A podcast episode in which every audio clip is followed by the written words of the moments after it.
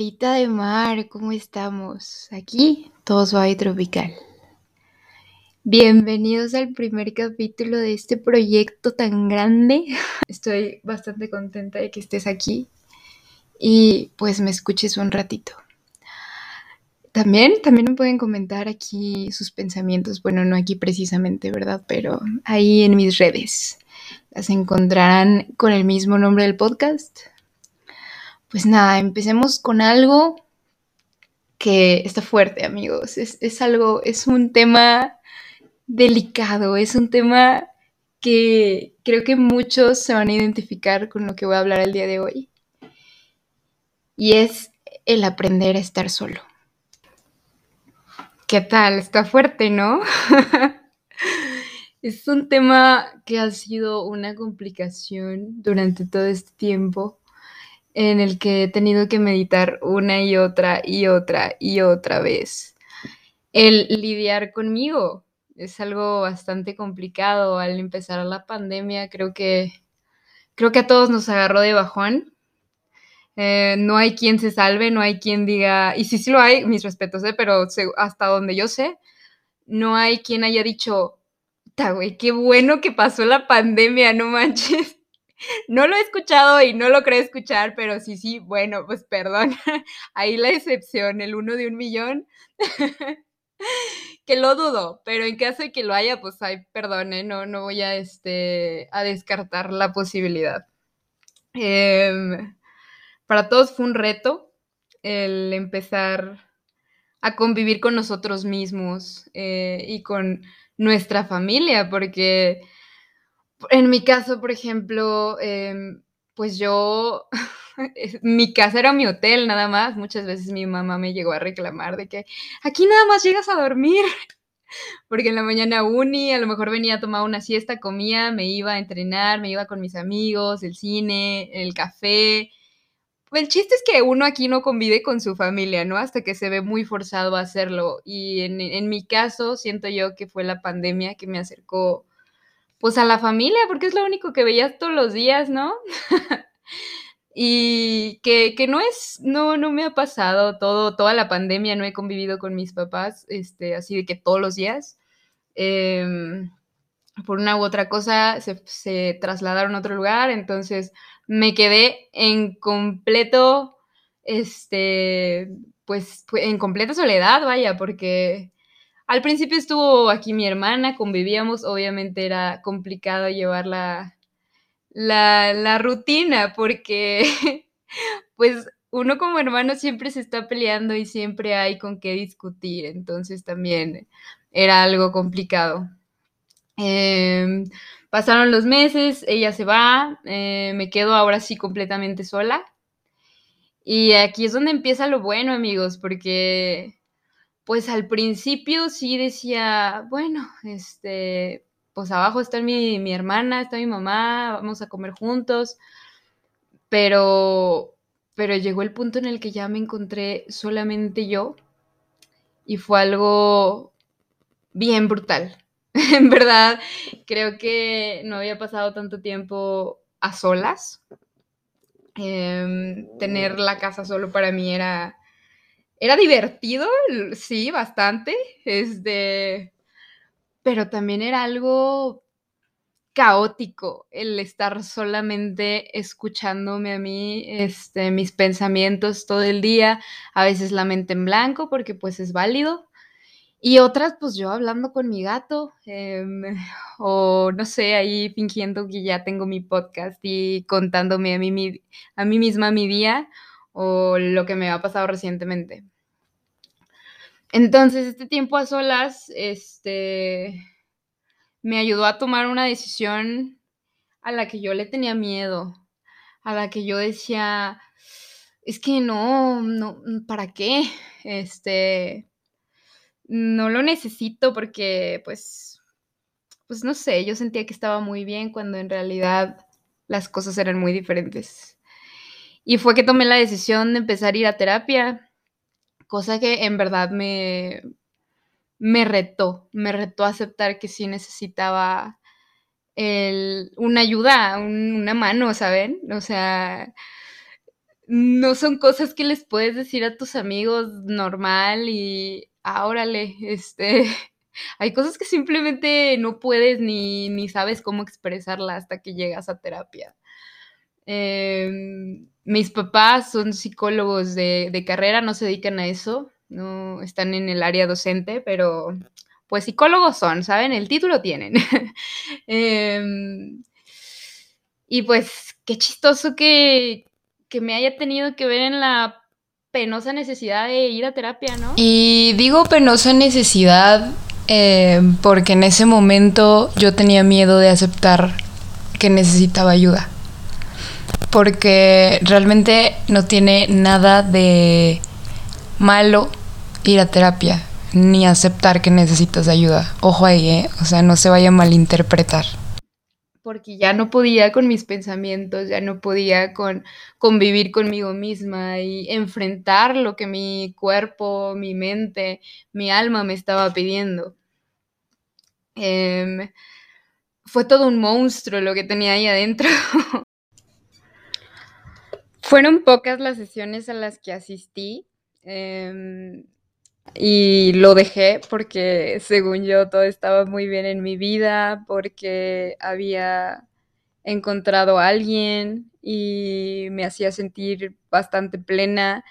Y yo decía, pues, pues estoy bien, o sea, la ando cotorreando sabroso, tengo una pareja que me quiere, uh, mi familia lo acepta, nos la pasamos todo el día juntos, hacemos actividades juntos.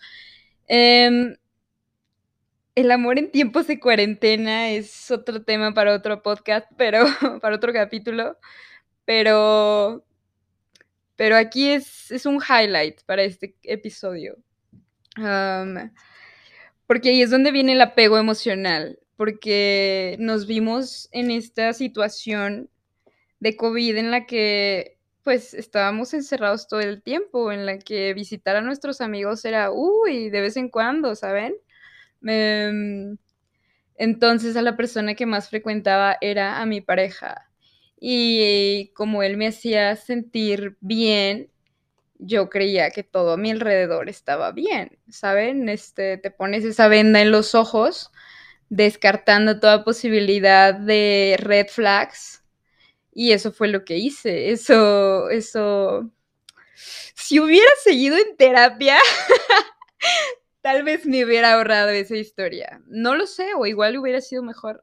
X, tema de otro día. eh, a esto vienen las redes sociales, que han sido clave durante todo este último año y medio, más, este, desde febrero del año pasado, que al principio se acuerdan la fiebre de de videollamadas todos los días con tus amigos y que la zumpeda y, o sea, muy, muy tecnológico acá, nosotros vinculándonos por medio de las videollamadas y bajando aplicaciones para poder jugar con nuestros amigos y pues cotorrearla, ¿no? Para pasar el rato y evitar esto que es la soledad. Entonces, las redes sociales fueron clave, como ya lo mencioné, y, y nos trajeron gente en nuestra vida, nos acercaron a algunos, nos distanciaron a otros, porque, seamos sinceros, güey, nadie estaba bien, o sea, de salud mental. la mayoría estábamos pa'l perro porque no sabíamos convivir con nosotros mismos y necesitábamos o estar pedos o estar en videollamadas todo el día con nuestros amigos o simplemente no enfrentarte a ti mismo y no enfrentar lo que estaba pasando. Yo tenía mucho miedo al principio y estaba la incertidumbre y creo que todo abundaba el, el pánico en toda la ciudad, de que el semáforo, de que Gatel dijo esto, de que eh, mis amigos, los amigos de mis papás están muriendo, se murieron profesores, o sea, en verdad el pánico aumentaba y, y ¿qué era nuestro escape? Pues estar en el teléfono, estar en la computadora, hacer nuestras sesiones de Zoom, ver películas, este, todo menos escucharte a ti mismo. Y como ya mencioné, yo era una persona que solo, solo venía a mi casa a dormir. Todo el día estaba moviéndome de un lado para otro. Entonces a mí me costó, me costó retomar los hábitos del ejercicio. Las primeras veces, en verdad, no, se no les miento, lloraba porque no podía hacer ejercicio sola, no podía. O sea, en verdad fue algo que yo dije, ¿qué es esto? No puedo. Me tumbaba en el tapete de yoga a, llorar porque, porque no, o sea, no me sentía bien, no me sentía plena, no me producía ninguna serotonina ni placer el estar haciendo ejercicio. Y mi gato todo sacado de onda así de que, ¿estás bien? y yo así de, no, no estoy bien, pero no lo quiero aceptar todavía. Entonces, Aquí es donde nos creamos una persona que realmente no existe en nuestras redes sociales. Y queremos ser observados y que nos vean todos con admiración de que, uy, no, la estoy rompiendo esta cuarentena para que cuando me vean, vean el cambiazo y, la mujer en la que me convertí, ¿no? Este, porque eso era lo que yo pensaba. Y, y al principio que batallaba tanto, decía de que ¿cómo es posible que no pueda ser productiva? Yo viendo historias en Instagram todo el día de cómo la gente aprovechaba su tiempo y que se metía a clases de idiomas y que clases extras y que mil cosas y yo sin poder hacer ejercicio. Entonces yo veía a todos sintiéndose realizados y para mí no, o sea, fue algo que hasta el momento me duele recordarlo, el sentir que no estaba haciendo nada con mi vida y que todo se había detenido. En la mejor época de mi vida, mamón, ¿sabes? O sea, uno espera vivir su vida universitaria, ser un rockstar, ah, salir de fiesta, hacer amigos, ir a congresos, y todo eso me lo arrebataron en un abrir y cerrar de ojos. A todos, no nada más a mí. Y, y yo viendo a todos todos los días, pasándosela bien y yo sufriendo en silencio porque me mentí a mí misma diciéndome que todo estaba bien cuando, cuando no. Eh, empecé a ser más paciente, tuve que desarrollar esa habilidad, em, esa cualidad más bien de ser paciente conmigo, de escuchar a mis amigos decirme de que, oye, deberías intentar hacer ejercicio en tu azotea, así por lo menos pues te llega la lucecita del sol y te bronceas un poquito. y me ayudó, me ayudó a escucharlos, me ayudó a pedir esa ayuda por medio de redes sociales a mis amigos. Em, empecé a hacer ejercicio, me motivé, me sentía súper bien y empecé a bajar de peso. Eh, llegué a mi mejor peso, no es por presumir, pero llegué a mi mejor peso en esas fechas, más o menos mayo, junio del año pasado. Un año ya, bien rápido, ¿qué onda? Em, y en el punto donde estaba mejor físicamente, donde ya estaba siendo disciplinada otra vez, porque siempre lo he sido debido a toda mi trayectoria deportiva. Mm, y me sentía bien, ¿no? Eh, estaba viendo cambios físicos bastante impresionantes. Estaba bien con mi autoestima hasta que hasta que llegó el principio del fin, el punto de quiebre de, mi cuarentena em, fue cuando mejor me sentía y mejor me veía, según yo. Mejor me sentía entre comillas, porque claro que no. Mm, cuando más delgada estuve fue cuando más dismorfia corporal tenía. O sea, en verdad yo me veía en el espejo y nunca era suficiente siempre decía, es que esta lonjita, no, no, no puede ser. Es que, es que fulanita ya se ve guapísima. Ayer subí una foto en bikini, qué bárbara. O sea, wow, quiero, quiero ser yo también así, quiero poder subir una foto así, quiero sentirme atractiva. Y me exigía más y quería bajar más y más de peso hasta que me rompí y no pude seguir la dieta porque me estaba tan reprimida, estaba haciendo todo tan a la fuerza que un día fui a las castañas, descubrimiento de la pandemia, las castañas. Muy, muy buen lugar, vayan, este, patrocínenme y invítenme un alfajor de chocolate. Em, basta el comercial. Este, Y, y lo probé y fue como, no, no, no, puedo no puedo describir el placer que sentí al comerme ese brownie, ese alfajor, que yo dije, ay, ¿qué estoy haciendo con mi vida? ¿Por qué estoy haciendo dieta? Necesito comer esto. Y regresé a la Denise del pasado que según yo había superado y dejado atrás porque estaba teniendo buenos hábitos. Y era la Denise que llena sus vacíos con comida. Entonces, imagínense el problemón en el que me metí conmigo misma, porque pues tenía dinero, tenía mis ingresos, este, una bequita, entonces pues decía, increíble, tengo dinero para ir hoy a las castañas, quiero comer esto hoy.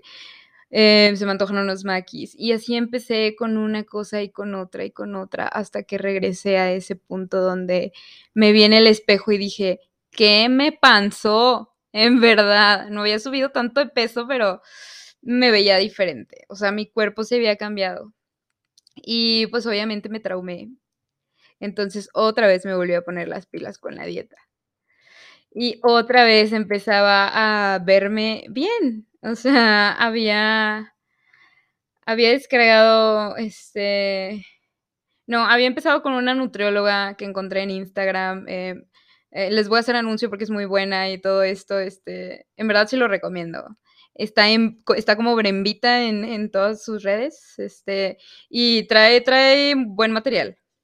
X, fin del comercial. Este, es, es, recomendación totalmente sincera, me gustó, me la pasé bien. Y estaba haciendo esas dietas, esos ejercicios, y en verdad yo me sentía ya, este, ellona empoderada, ya mis piernitas empezaban a marcar. No estaba bajando ya tanto de peso, pero yo me sentía mejor y me sentía más fuerte con más energía. Eh, renuncio del trabajo en el que estaba en ese momento, porque estuve en un trabajo que la verdad, con mi salud mental que traía en ese momento, no, hombre, ahí salí, pero sí, peor de lo que entré. Anyways, este, mm, eh, renuncio y digo, necesito ponerme las pilas con lo que estoy haciendo y lo necesito hacer bien. Entonces empecé a ir a correr lunes, miércoles y viernes, hacía entre 8 y 12 kilómetros. Y todavía llegaba a mi casa y me ponía la chinga de una hora y media de rutinas y pues con mi dieta todo lo que da. Hasta que unas tres semanas después de que de llevar yo como ese, ese ritmo de meterme una friega en los entrenamientos, me chingo la rodilla. y Diosito santo, cómo lo sufrí. En verdad, al principio dije, ay, no pasa nada, nomás me duele poquito. Y seguí entrenando dos días más. Hasta que dije, ok, no puedo saltar, voy a hacer ejercicio de low impact. Y dije, no, si necesito ir al fisio.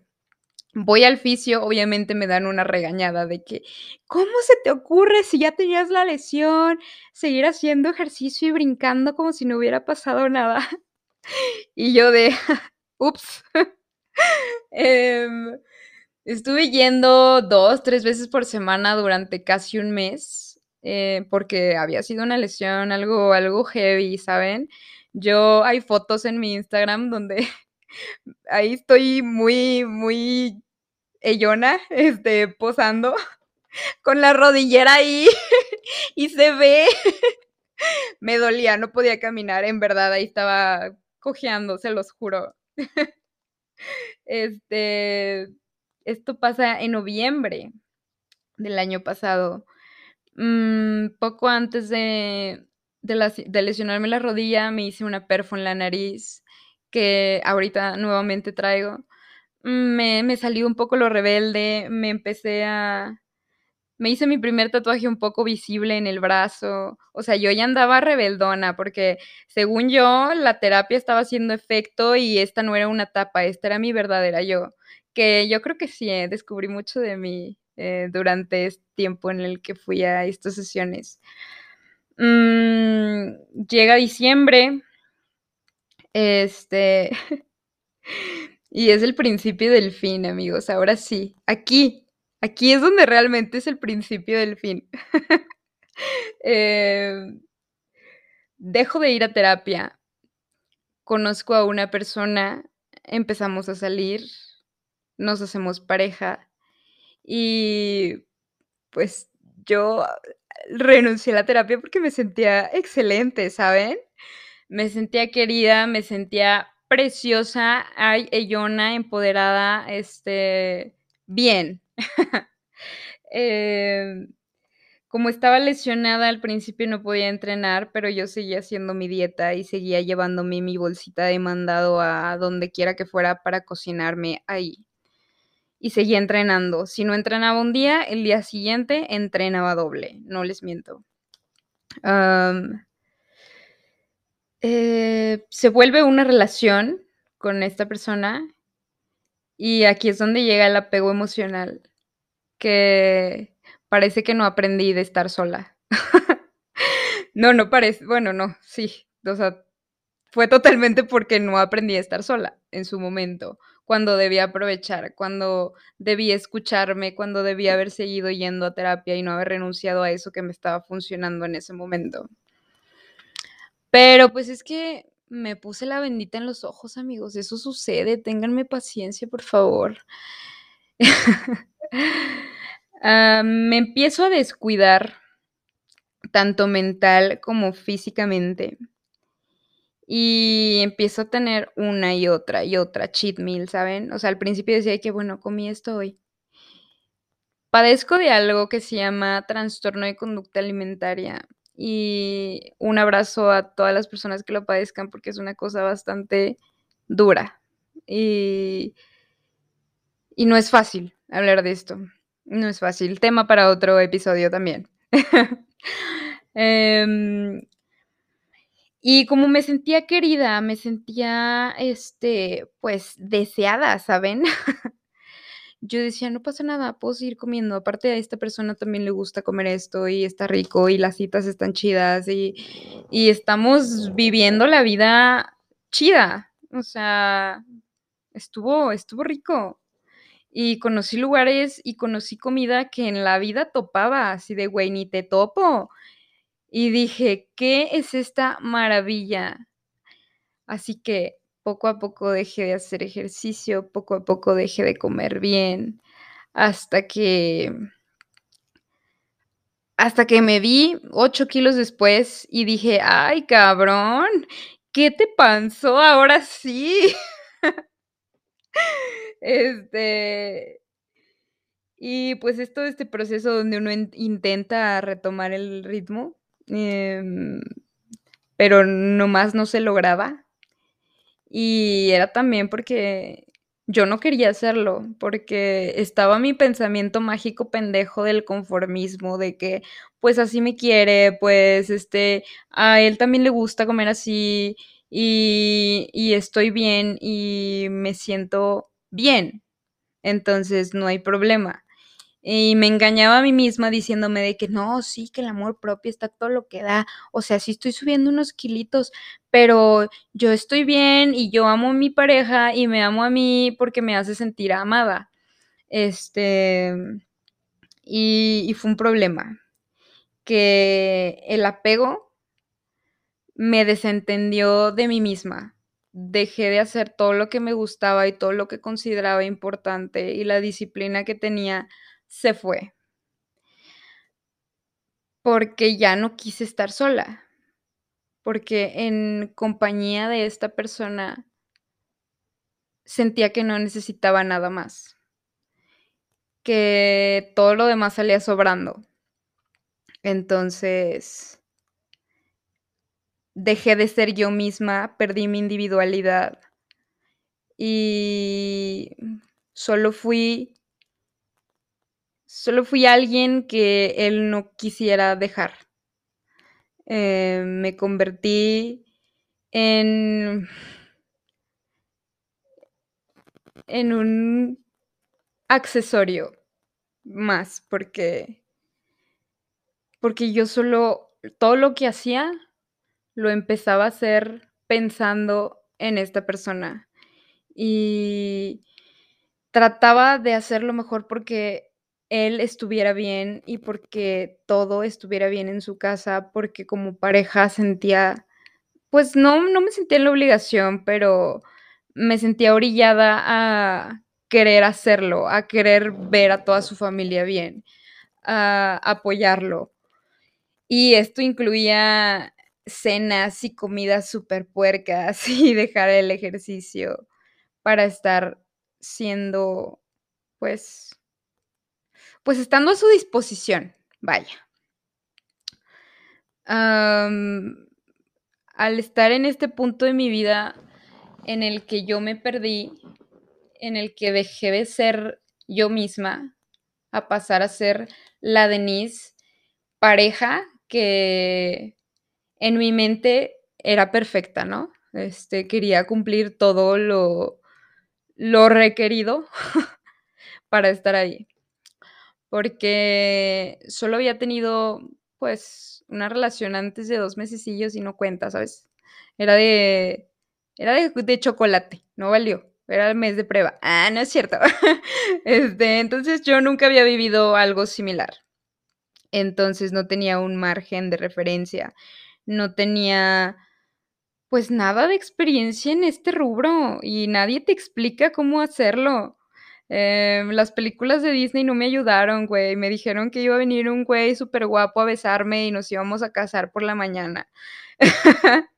Entonces, obviamente, pues nadie sabe qué hacer cuando tiene una pareja y es primerizo. Es más, no, aunque sea la enésima pareja que hayas tenido, nadie te enseña cómo ser la pareja perfecta o cómo adaptarte a la otra persona o cómo, cómo adaptarse mutuamente para que haya un equilibrio entre las dos personalidades y que cada uno siga haciendo su vida, pero siendo un complemento. Y eso es algo que yo creía que lo entendía, pero en realidad no. Pasa el tiempo y yo te veo, diría Bad Bunny. Pasa el tiempo con esta persona y yo me sentía encantada, triste, la neta, porque no me sentía bien con mi físico pero después se me olvidaba y volvía a caer en la tentación y romper la dieta nuevamente y seguir sin haciendo ejercicio. Y... Y pues nada, llega el fin de esta relación. desde días antes de que acabara, habíamos empezado los dos a volver a comer bien y hacer ejercicio. Terminamos y dije, yo ya no dejo el ejercicio. Ya no tengo ningún pretexto, mamita. Aparte, estás que te lleva la chingada, necesitas moverte y, producir serotonina, mamá, porque estás que te lleva el diablo. Entonces, em, fui, fui constante, empecé a ser constante. Ah, volví otra vez a cambiar mis hábitos, hablarle a la nutrióloga, hablarle al nutriólogo para que me tome medidas. Y obviamente regresar a terapia hacer una y otra cosa que yo ya tenía antes en mi estilo de vida, este, tener horarios, neta, respetarlos, porque es súper importante tener esa rutina. Em, porque qué es eso que andar por la vida y comer un día a las 5 y otro día a las 3 y otro día a mediodía y otro día no comer? Está mal, amigos, eso está súper mal, establezcan sus tiempos, respétenlos, respétense y pónganse ustedes primero siempre. Y, ahora se los digo, ah, pero hace, unos meses, no, hombre, claro que yo no me ponía al principio siempre, no. Eh, pero eh, inténtenlo, amigos, échenle ganas, échenle ganas, este, diría Chabelo. Em, pésimo chiste. Me vuelvo a reponer en ese, en ese estilo de vida que tenía, que ahora vuelvo a llevar. Y empecé a enfrentar mis, mis monstruitos que traía ahí adentro, que de por sí estaban ahí existiendo y haciendo ruido después de, la, de esta ruptura.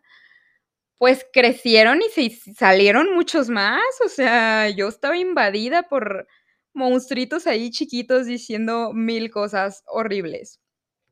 Em, empiezo a escucharme, a aceptarme, a verme al espejo y decir, girl, eres hermosa chica, o sea, neta, créetelo porque lo eres, haz las cosas porque quieres, porque te hacen feliz, no por dar una imagen. Entonces empezaba a ver más allá y dejar de ser superficial, porque todos lo somos y tenemos nuestras etapas donde somos más y otras donde somos menos. Entonces, empiezo a aceptar mi cuerpo empiezo a hablar de este tema tan complicado que son los TCA. Y dije, bueno, voy a cambiar mi cuerpo porque lo amo, no porque lo odio. Ahí está la clave. Ahí está la clave del éxito, amigos, apúntenla. Porque si lo haces por solo verte bien, por solo decir, híjole, estos jeans se me ven increíbles, esta falda, no hombre, piernasas. Eh, no, no lo hagan por eso. Neta, háganlo por su bienestar. Porque, porque se aman.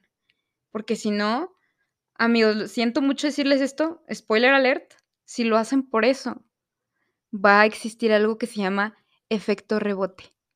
Neta, se los juro.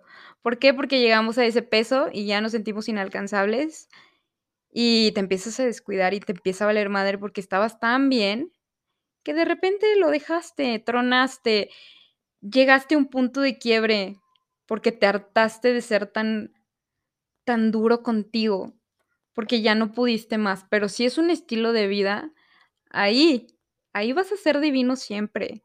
Y no solamente en cuerpo, en alma también. Y tus órganos te, los van, te lo van a agradecer un chingo, en verdad. O sea, neta, consulten a su médico y van a ver que sí es cierto.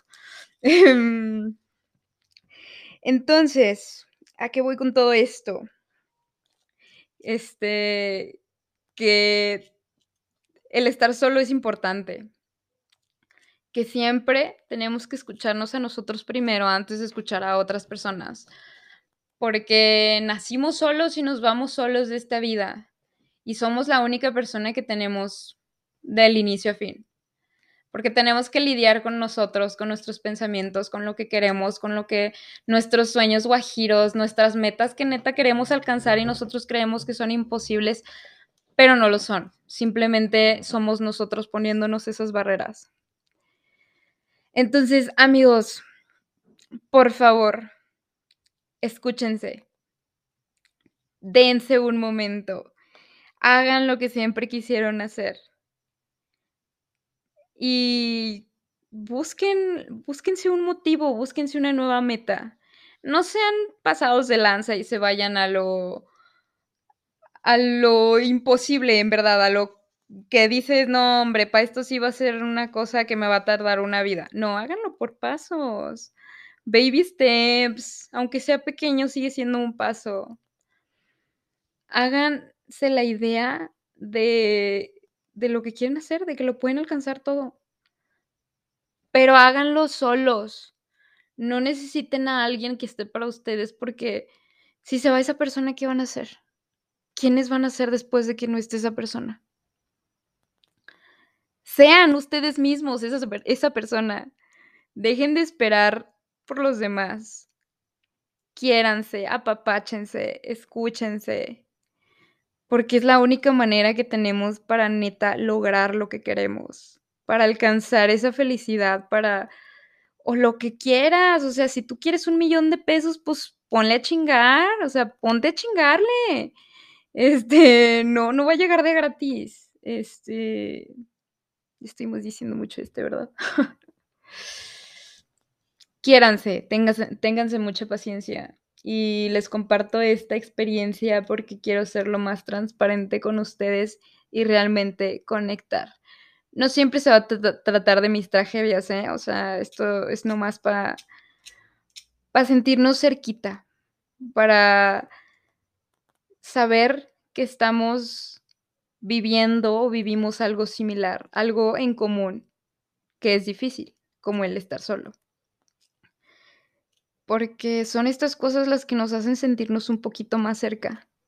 El compartir algo que a ti te causó un impacto en tu vida y que a otra persona también, pero en otra escala, ya tienes ahí algo, algo con lo que te entendiste con esta persona. Algo que te dice, ok, ella vivió esto y me puede aportar el conocimiento que tuvo. O me puede dar una visión más objetiva de lo que me está pasando a mí en este momento, porque no vemos con ojos ajenos. Sáquense esa idea de la cabeza de que, de que las personas los van a entender porque no es así. Eh, cada quien es un universo. Y puede que tengamos cosas en común y que en eso podamos entendernos y darnos una retroalimentación adecuada. Pero no por eso siempre vamos a ver igual.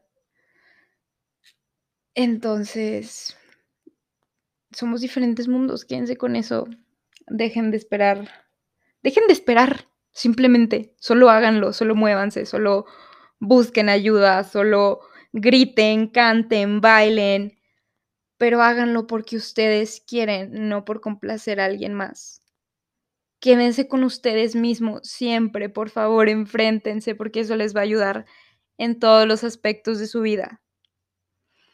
Porque si no sabes quién eres, ¿cómo vas a saber a dónde vas a ir? Vayan a terapia o hagan, mediten o si no creen en esto los psicólogos o creen en Buda, no, hagan lo que quieran, lo que les nazca, los que, lo que sientan en su corazoncito, pero háganlo por ustedes. Sánense. Porque todos estamos un poquito rotos, un poquito locos también. Así que solo vivan, porque no hay tal cosa como solo vives una vez. No, solo mueres una vez. Vives todos los días, cada segundo, y solo te mueres una vez. Y, pues, a ver, adivinen de dónde saqué esa referencia, a ver si muy chidos. Eh, no tengo... No, todo lo que digo es sacado de mi mente, ¿eh? muchos iban a hacer referencias y quien sepa ahí se gana un elote. No, no sé qué se gane. Mi respeto nomás por conocer buenas referencias. eh, quiéranse, de nuevo se los repito, quiéranse y enfréntense y aprendan a sanar, aprendan a vivir con ustedes, porque somos lo único que tenemos.